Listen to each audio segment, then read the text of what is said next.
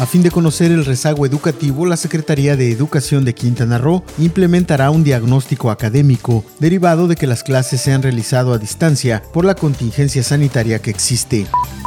En cuatro municipios, la Coordinación Estatal de Protección Civil mantiene vigilancia en plazas, terminales, vía pública y demás lugares, como parte de las acciones que se han implementado para disminuir la curva de contagios por COVID-19. Toda la información completa a través del portal www.lucesdelsiglo.com.